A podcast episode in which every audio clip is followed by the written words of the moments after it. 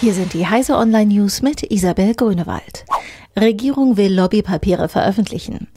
Die Bundesregierung macht, eigenen Angaben zufolge, Fortschritte bei ihrem Ziel, die gesamte öffentliche Verwaltung offener und transparenter zu gestalten.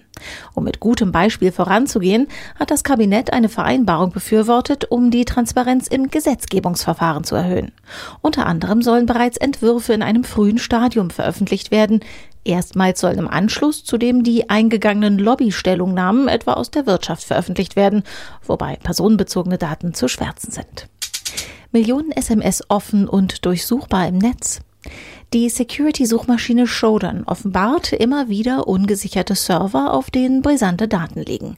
Ein Berliner Sicherheitsforscher hat nun die komplette SMS-Datenbank des US-Anbieters Vovox entdeckt, lesbar für jeden und sogar mit einem Suchinterface.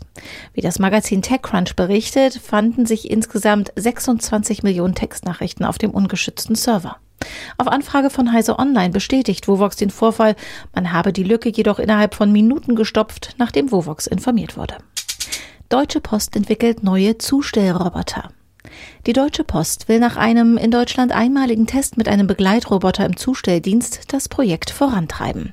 Der Postbot ist ein vierrädriges, 1,50 Meter hohes Gefährt, das dem Zusteller auf Schritt und Tritt folgt. Er kann Postsendungen mit einem Gewicht von bis zu 150 Kilogramm tragen. Nach dem erfolgreichen Test in Bad Hersfeld wird der Postbot derzeit in Japan zu Demonstrationszwecken und zum Sammeln weiterer Erfahrungen verwendet.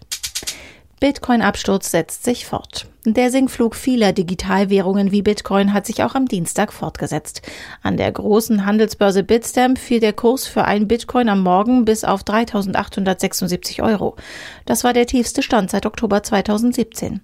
Allein seit vergangenem Mittwoch hat die älteste und bekannteste Kryptoanlage mehr als ein Viertel ihres Wertes eingebüßt.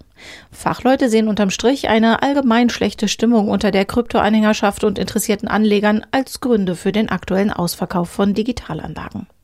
Diese und alle weiteren aktuellen Nachrichten finden Sie auf heise.de.